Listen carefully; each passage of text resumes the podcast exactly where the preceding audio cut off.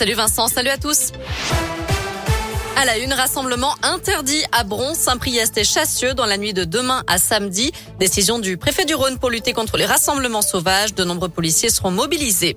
Un suspect interpellé après la violente altercation dans le tram T2 à Lyon 8e mi-octobre. Rappelez-vous, dans une vidéo qui circulait sur les réseaux sociaux, on voyait un homme demander à un autre homme d'arrêter de fumer à bord du tram, d'autant qu'il se trouvait à côté de son bébé. Une bagarre avait alors éclaté entre les deux individus. L'agresseur présumé a donc été placé en garde à vue. L'enquête se poursuit. Il faudra bientôt lever le pied sur le boulevard Laurent Bonnevet. Dès mardi, la vitesse sera limitée à 50 km heure le long du parc de la Fessine entre le périphérique et le quai Charles de Gaulle. Un tronçon qui jusqu'à présent était limité à 70. Une mesure demandée par la métropole de Lyon pour réduire le nombre d'accidents sur cet axe qui longe le campus de la Doua et qui est donc très fréquenté par les étudiants et les piétons en général. À retenir aussi l'opération coup de poing de L214. L'association lyonnaise de lutte contre la maltraitance animale a mené une enquête dans un abattoir de Cuiseau en Saône-et-Loire appartenant au groupe Bigard. Plusieurs infractions ont été relevées.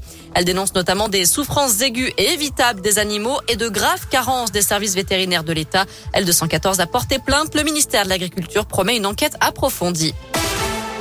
En foot, coup dur pour l'OL. Le retour de Jeffrey Adelaide est retardé, victime d'une grave blessure au genou pour la deuxième fois en février. Il espérait reprendre la compétition dans les prochaines semaines, mais son retour est repoussé à cause d'un retard de cicatrisation.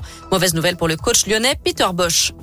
Oui, ça m'inquiète comme, comme, comme humaine, comme personne, parce que je sais, Jeff, il fait tout pour, euh, pour jouer. Il s'entraînait avec le groupe, et là, encore un petit peu de retard pour lui, donc euh, je lui téléphoné et bon, c'est dur, il faut le dire. Le prochain match de l'OL samedi à 21h à domicile face à Lens. Enfin, le meilleur bar du monde se trouve chez nous, à Lyon.